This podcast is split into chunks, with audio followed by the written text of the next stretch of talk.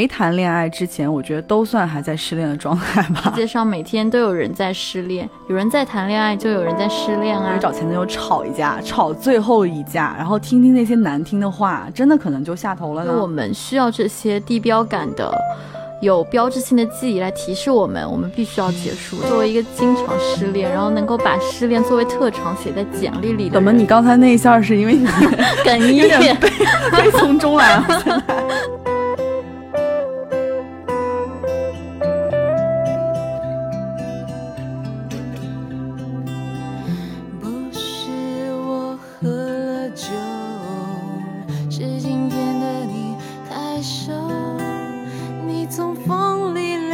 家好，欢迎收听本期的 Mind the Gap，我是小万，我是小昭。想要跟你走，想要无声无息陪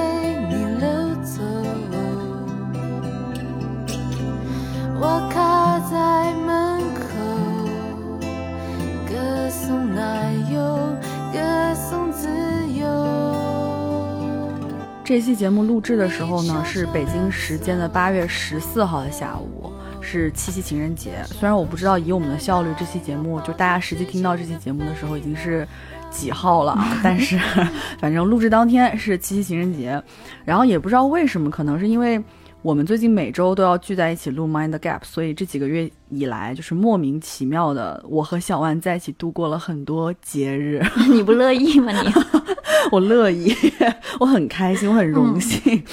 那么，在这个就是和感情相关的传统佳节里面，我们今天来打算聊一些感情相关的问题。对，所以今天就是我们两个不过七夕的人决定来聊一聊失恋，就跟七夕无关，但跟感情相关。是的，我们就是唱唱反调，拆七夕的台，并且我觉得我们还是蛮有资格来聊失恋这个话题的吧，因为你知道的，就是没谈恋爱之前，我觉得都算还在失恋的状态吧。而且就是失恋这个话题就是永恒的嘛，因为世界上每天都有人在失恋，有人在谈恋爱，就有人在失恋啊。所以我们也不只是在拆台七夕，也是希望就是此时在听节目的你，如果正在失恋的状态的话，我们能给你带来一些快乐和安慰。对，而且你还记得吗？就是我们两个之所以能变成好朋友，其实也是因为失恋这个期间。对的，我们当时在伦敦。对，就当时我们在英国留学，然后有一次我和我当时的男朋友分手了，然后我一个人坐火车从 Newcastle 回伦敦，嗯，然后我真的一路爆哭。怎么？你刚才那一下是因为你哽咽，悲悲从中来了？对不起，我想吞口水。好，我继续讲。就我当时非常难过，我就觉得我必须得找个人倾诉一下，然后我打开我的微信通讯录。不知道为什么，我第一个想到人就是你，是因为你把我的名字存在通讯，你给我前面加了一个 A，有可能没有啦，其实就是。其实我们当时不算是非常熟的朋友，但是不知道为什么，在那个当下，我就是想到你了。就有可能是你之前也经常在朋友圈发一些敏感、细腻又矫情的东西吧？怎么感觉不不是什么夸奖的话？但是我当时就是觉得我们两个是有共鸣的，我觉得你能懂我，嗯。所以现在想起来，其实虽然有点唐突，但我当时还是给你发了微信。我跟你说我失恋了，然后我想要找你聊天，然后你立刻回复我说让我到伦敦就来找你，所以我们就变成了好朋友，然后到现在。而且我发现我跟你真的就是那种真正意义上的打气筒朋友。就什么是打气筒朋友？就是。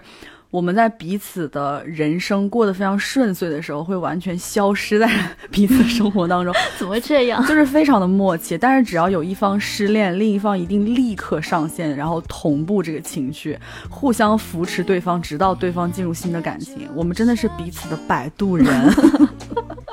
哎，但是你有没有意识到，就是现阶段好像是我们认识以来目前唯一的我们两个人都单身的时刻。哎，所以就是为什么会有这档节目呢？就是失恋让我们再次相聚，让彼此的心更近，让我们举杯 感谢失恋。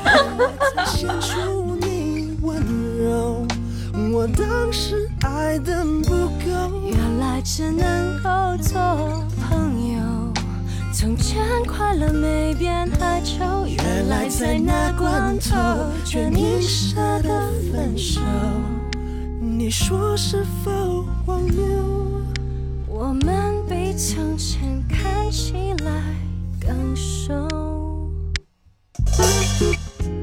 改天你母亲那回想一下，作为一个经常失恋，然后能够把失恋作为特长写在简历里的人，哎，对，这儿我要插一嘴，你知道，你这个状态感觉已经深入人心了。我前段时间跟宋静见面，宋静是我们俩共同的在伦敦时候一个同学，嗯，然后他也在上海。我那天跟他吃饭，我就无意间提起来，我说，哎，这几周我跟万雪在录节目，然后万雪最近失恋了，然后宋静立刻说，又分手了。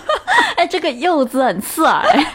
就是你已经是一个，就这个形象深入人心。完了，我有这个人物画像了。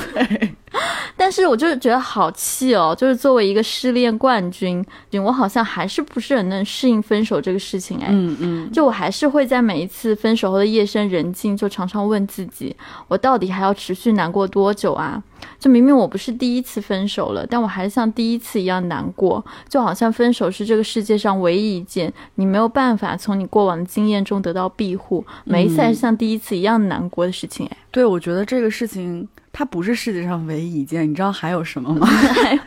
就是我上高中的时候，我每周五都有数学考试，我整整考了三年，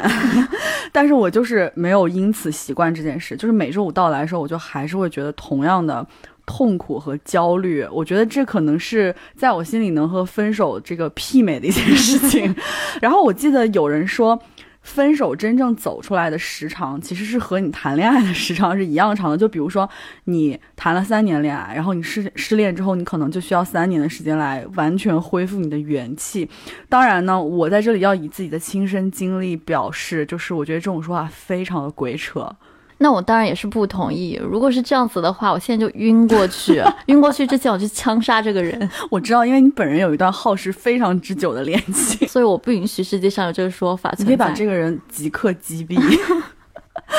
就是我觉得以我个人浅薄的经验来看，就是要回答这个问题，说多久才能够从这个状态里面走出来？我其实觉得它有点取决于我个人状态和我到底是不是真的想走出来。如果说我自己的生活状态还 OK 的话，嗯以及就是我完全接受这段感情结束的这个事实的话，就是我知道我只有眼前路了，我不能再往回走的时候，其实我觉得就是一两个月足够走出来了，真的就是即便没有新欢。当然有新欢是最好的啦？我觉得这，我觉得这一听就是你的经验之谈。你一会儿好好展开说说你和新欢之间的 的故事。嗯，我觉得在我这儿就是我求人不如求己。当然，我其实也不是鼓吹说走出失恋，我一定要就是必须得哎靠我自己，完全靠我自己，必须得把自己逼着，就是我得过得特别好了，我自己特别自洽，我把我人生所有的终极问题都解答完了，我才有资格，才有能力去爱另外一个人。嗯我觉得其实大家就是人各有命，看缘分，看几率，就是能有新欢其实也是好的嘛。但是我这里先讨论一些，就是没有新欢的情况下多久能走出失恋好了，因为如果有新欢的人，可能现在也不会再听我们的节目，对不对？对，有新欢的人现在应该在听《恋爱宝典》吧？好的，好的，让我们回到正题。我接着刚才说，就是呃，个人的状态和决心吧。刚才提到的是，就是我之前有一次分手，当时我人还在北京嘛，然后这次分手其实发生在我那个时候刚刚裸辞。在我裸辞工作期间嘛，然后整个人的工就是整个人的生活状态，我觉得是非常差的。然后每天也没有工作或者是别的事情去带动我，让我更积极吧。每天我脑子里可能想的最多的就还是失恋这件事情，然后我会不断的在脑子里面拆解。所以当时的感觉是我分完手已经一两个月过去了，但我觉得我的痛苦程度没有减弱。我每天我真的觉得我那时候就还是在掰着指头数着日子过，嗯，就是但我这一次我觉得就是就是前一次上一次最近的一次呃失恋吧，我觉得同样是分完手一两个月，但是我的状态比当时要好很多吧。我觉得是我个人的生活状态，我是否充实，然后是否有别的事情能支撑我对于自己的这个认可，就是直接影响了我走出失恋的时长吧。然后其次就是，我觉得就是你有没有下定决心要走出失恋这件事情，其实也很重要。如果有有的朋友他来告诉我说他分手半年了、一年了，他还是会因为这个人感觉到非常非常多的痛苦吧，那我其实多半会猜测，就是这半年呀、一年当中，他可能是不是和对方还保持着某种联系，就不管这种联系他是不是一定很密切、频率一定很高吧，就是哪怕是那种可能不咸不淡的联系，偶尔说说话这样子。就我觉得其实这都还是在说明你在和这个人发生联系。我会觉得说你好像根本就是还在抱着期待，在等待转机吧。我觉得这种情况是真的很难走出来。就在我看来，我是觉得这种情况是，就是他自己不愿意站起来吧。嗯嗯，我认同你刚刚说的。好，给大家解释一下，刚刚一声巨响是 小万家两两只猫突然不知道为什么开始打架，对就他们关系不是很好，就普通室友，就室友发生。好，我说回来，就是我认同你刚刚说的，就只要自己下定决心，就一定会好起来这件事情。就有时候我会觉得，我们分手其实是需要自己去接受分手这个事实的，就接受嗯没有回旋余地。嗯因为对于分手后还要痛苦多久这件事情，其实我是百分百相信时间是一定会解决一切的。嗯我常常用来安慰我自己的方法就是，就想一想那些你以为自己一辈子都过不去的那些坎，比如说你高考失败啦，或者说什么社死的尴尬瞬间之类的。嗯但时间久了，该过去的还是会过去的，就没有意外嘛。嗯但我觉得分手也是一样的。我曾经在分手之后有过求助心理咨询师的经历，然后当时我告诉他说，我觉得我相信我自己会好起来，只是时间长短的问题。但问题是我现在不想好，我想停在原地，就是我想停下来，好好思考一下我失去的到底是什么。嗯，然后虽然这个过程很痛苦，但是在当下，这种痛苦甚至都被我当成了我和对方的最后一点连结。就说白了，还是真的就是我不愿意走出来，对我留恋这种感觉。对，对，所以，呃，我觉得如果下定，我当时觉得，如果是我下定决心要放手了，那这件事情就真的翻篇了。嗯，所以还是我自己主观意愿上，我不愿意去接受我们之间没有可能这件事情。那所以就是有一个千古难题，嗯就是如何才能接受呢？就是如何才能接受分手这个结果？怎么能、怎么样才能下头？就是真的放手，放过自己，放过他人。我觉得这个问题问我的话，我好像没有答案耶，就是我好像到现在都没有做得很好。嗯所以听到这里的朋友，就如果希望得到点经验教训的话，就以我为戒，反着做大概就好了吧。对我是那种，就是我觉得我的心态有时候挺像一个男的的，不是经常都说分手分为好几个阶段嘛，然后第一阶段否认，第二阶段愤怒啥啥啥的，然后我觉得我就是男的那种心态。嗯嗯嗯，就是我听说男生都是分手当下我无所谓，一个月后我随时崩溃。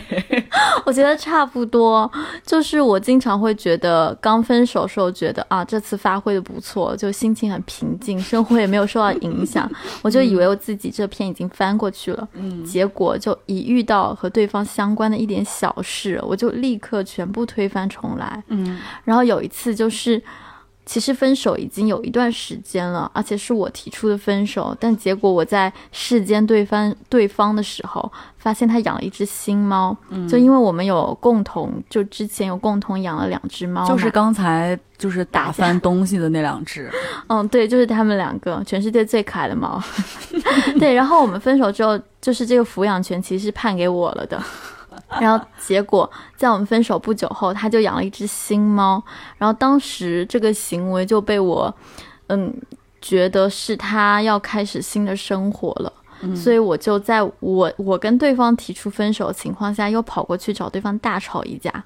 然后我把我们在一起到我们分手之间的所有的点点滴滴的问题，全部都要拿拉出来复盘一遍，嗯。然后一直吵到晚上四点，就想到现在也是很莫名其妙，嗯。然后最后还是逼得对方跟我说这件事情就过去了。那件事情之后，我们才真正的没有联系了。对，我觉得我们两个人其实都是以需要明确的据点的人吧，并且嗯这个据点似乎是一定要我们画一半，对方也要画一半，就以至于我们很难提出分手嘛。嗯但是我是觉得这个据点真的是我能放下一切的关键。就比如说我这次分手吧，我记得我给我前男友发的最后一条微信里面，我就是这样说的。我告诉他，就是如果他已经往前走了很多步了，然后他深思熟虑过了，觉得他真的就是不想要和我这个人在一起了，嗯我希望他能明确的告诉我，这是 set me free 的，就是唯一的方式。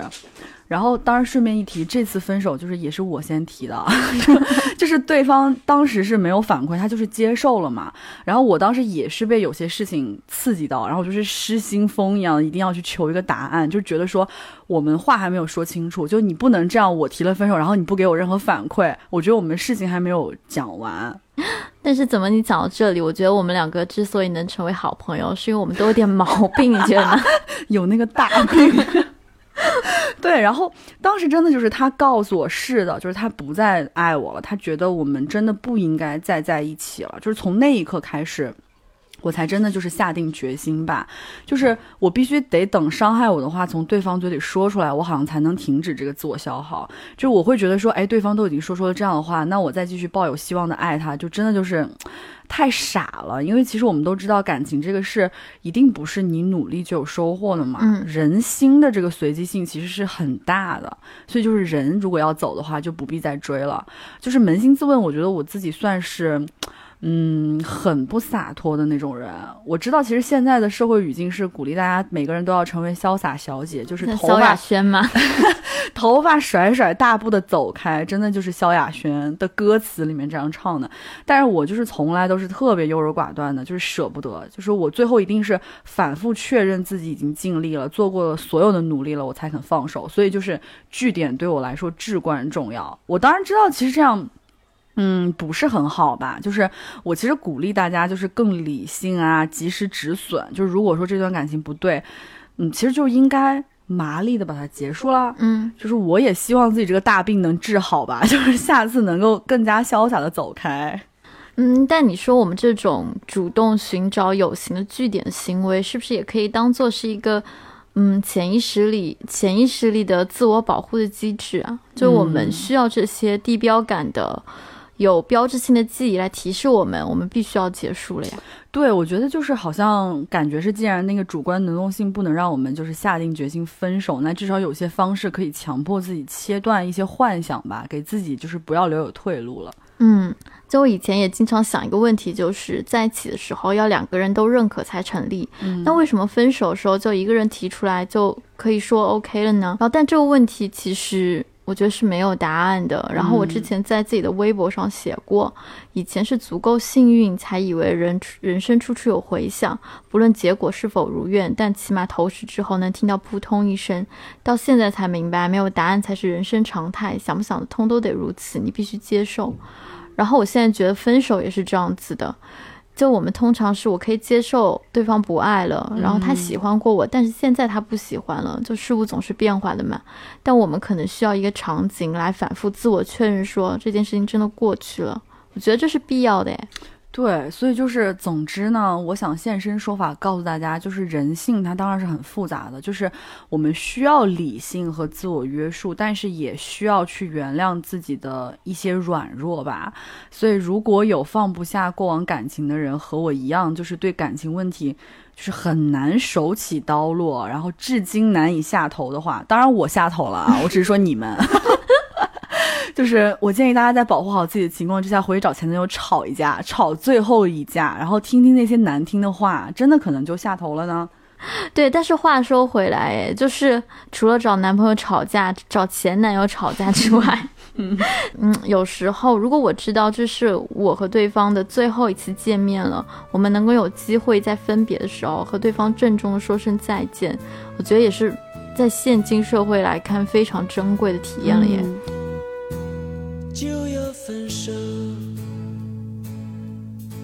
既没有雨水，也没有阳光。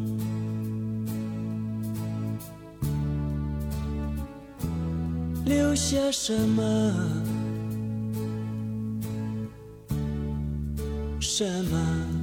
都没有。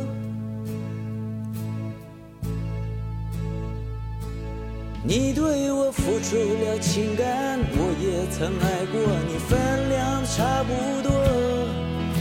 你不要想的太多，我我也懒得说，要好好把握，因为就要分手。哎，那我想问一下，就是既然每个人都会因为分手和失恋这样的事情而感到很痛苦的话，那你分手的当下是如何就是先解决你情绪上的问题的呀？我分手后的状态就是哭啊，真的就是每天都暴风哭泣，一个人回家哭，上班也哭。然后用杨千嬅的歌词来说，就是上有多少工作，失眠也有罪吧，就每天都在哭。你是人间水龙头，对啊，而且我是那种我哭不出来，我还会自己找素材来哭。比如说，我会去听杨千嬅两千年的演唱会《万紫千红》演唱会，对，又 Q 到她了。但这个演唱会真的非常好哭，因为她在演唱会的当下也在失恋嘛，所以她唱每一首歌都在哭，然后我就跟她一起哭，真的非常解压。就隆重推荐大家，能哭完到精疲力尽到立刻睡着。对，我觉得释放情绪好像对女生来说确实是至关重要的。就是除了我觉得你刚刚说的听歌之外，对我来说还有一件事情就是倾诉吧，不断的倾诉。就这件事情，其实我一度还挺矛盾的，因为。我爸是个特硬核的人，你知道吗？就是我之前在伦敦失恋的时候，给给他打电话，嗯，就是他可能在电话里面听我那只言片语，他觉得我太卑微了，你知道吗？然后他说出他著名的名言，就是宁愿站着生，啊，宁愿站着死，不要跪着生。我当时觉得爸好像没到这个程度，爸爸的状态好壮烈，对，就可能因为我哭太凶了嘛，当时，然后就我爸就是一个如此硬核的人，所以他就是。他非常反对我倾诉的，就是他觉得从来没有什么救世主，然后就是和任何人说再多遍，就是你自己的问题还是需要你自己去解决嘛。所以他对我的要求是：第一。就不要再哭了，然后第二就是自我消解，就是可以和家人聊吧，但是不要反反复复去重复那个事件吧。但是我就觉得是就是和大直男我说不通，但是后来其实我自己也觉得，我一次次的和朋友倾诉，我是不是也在反复的接这个伤疤呢？就每说一次，可能我就在强化这件事情对我的伤害。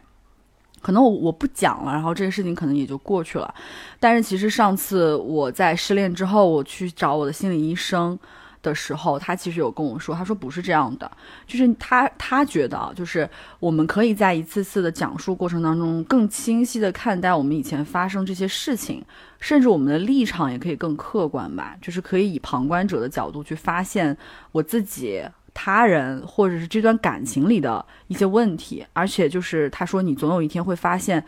你说着说着你就觉得你可能你不太想说这些事情了，你再也不想说了。嗯，对我也有过找心理咨询师的经历，心理咨询都市女孩的某种救命稻草。对，就是因为有时候我会觉得说我跟朋友喋喋不休的倾诉太多，对他人是一种过度打扰嘛。嗯，我懂你这种心态。嗯。然后另外一个方面的话，我也想说，就我平时算是个对自我表达有要求的人，所以哪怕在阐述自己情绪的情况下，我可能也难免会有所修饰。但是我觉得跟心理咨询师的聊天就不太同了，就在那个语境之下，我应该我是可以允许我自己。不断的重复，然后说话是琐碎的，没有体系的，也没有逻辑的，我觉得都没有关系。所以我觉得这样子反而我是在更诚实的表达我自己。对我发现我每次就是失恋之后，我找朋友的时候，我就总是跟他们说的时候，我还是笑着说的，因为我可能觉得我不想给他人。造成情绪负担吧，可能你更多你跟朋友在一起，你你很开心，你缓解了你当下的失恋的那种痛苦，但你回到家里，你可能一个人还会哭。你在朋友面前很少哭嘛，但是我我跟咨询师见面的时候，我真的就是说着说，我就不自觉的开始涕泪横流。你好夸张，哎，所以你是觉得就是释放情绪这件事情，其实是帮助你度过了很多次的，就是失恋初期。谢谢你用了很多次。帮助你度过了就是失恋的最初期的那个痛苦的时期，对不对？那你就是有没有过那种你觉得这个坎儿就是过不去了，你觉得你可能就是死这儿了那种时刻，以及就是你觉得你是怎么度过这些时刻的？嗯，我觉得我有哎，就是有一次失恋吧，当时失恋之后。我觉得我天都塌了吧，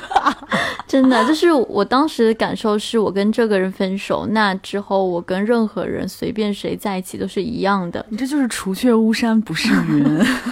曾经沧海难为水。好的，你让我把话说完。对，因为当时我分手的时候。我为了挽回对方，然后找对方谈判，我还甚至写了一整个稿子。就是我那个稿子，就是讲述为什么我们还应该继续在一起。我觉得这件事情是有价值的，因为我怕我见到对方就什么话都讲不出来了。但最后就谈判失败了。但当时我是觉得我已经尽全力了，嗯，所以就这样子一段感情，就是他在结束的时候，我觉得我完了，然后。结果有一天，我忘记是什么时候了。我突然意识到，它过去了，它没有一个明显标志过去了，嗯然后我没有任何挣扎，但是我知道它就是过去了。嗯对，然后在意识到这一点的时候，其实我在当下是有一点失落的，就很反人类吧，就是我 call back 这个失落感，就 call back 我们的主题叫“爱只是爱，伟大的爱也只是爱”，就是我当下的感受是我以为仅凭我自己一己之力能够爱到底的爱，结果它也不过如此的感觉，就是它还是会过去，所以我觉得，嗯，没有什么所谓的方法论吧，就过去了就是会过去这样。下午懒洋洋，不太习惯电话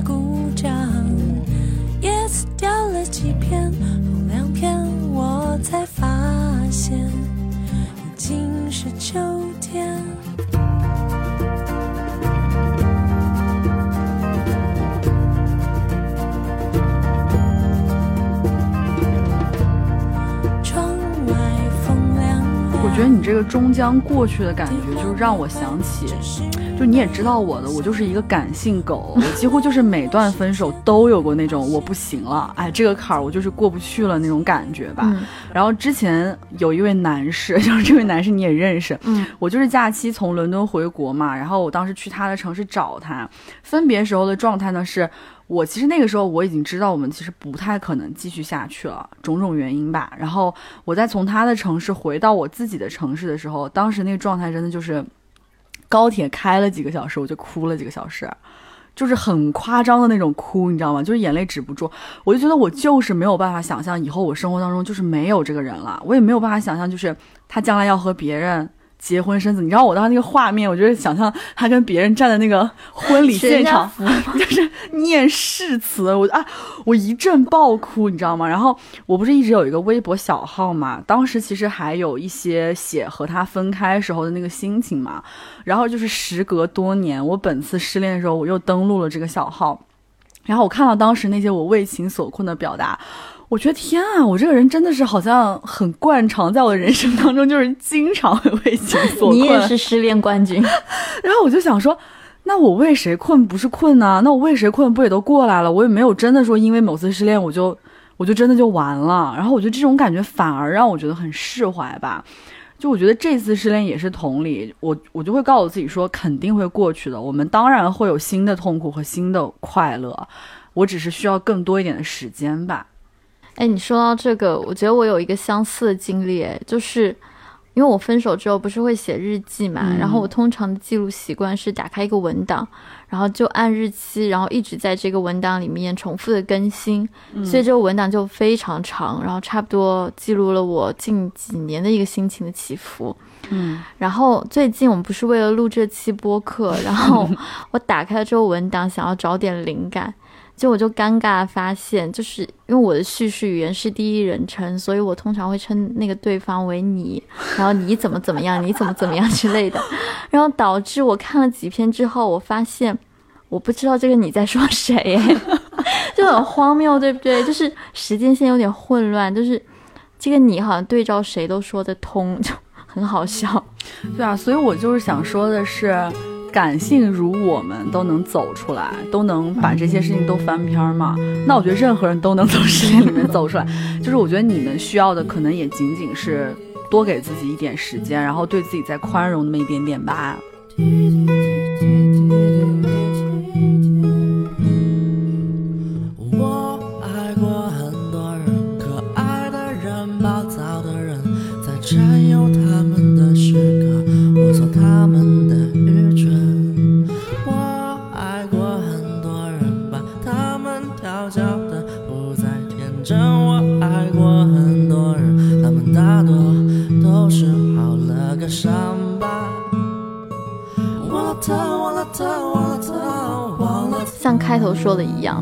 天都有人在失恋的话，那每天都会有人走出失恋吧。就我突然想到，我们所有的情绪纠葛，其实早在十几年前可能就被陈奕迅的歌唱完了吧。就日光之下没有新鲜事，也不会有新的烦恼了。我爱过很多人，可爱的人，暴躁的人，在占有他们的时刻，摸索他们的愚蠢。我爱过很多人，把他们调教的不再天真。我爱过很多人，他们大多都是好了个伤疤。忘了他，忘了他，忘了他，忘了他。爱过很多人，也只是，也只是，只是爱过。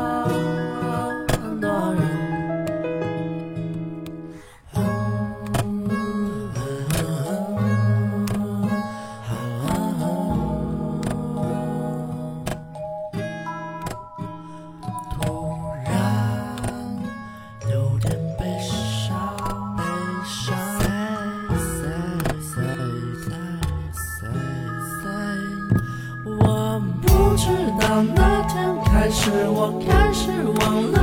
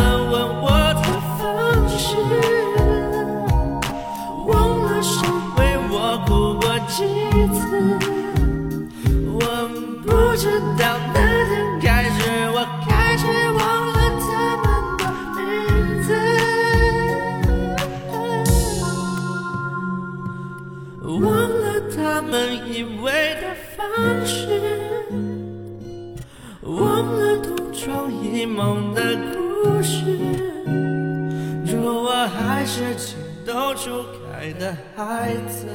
祝你早已不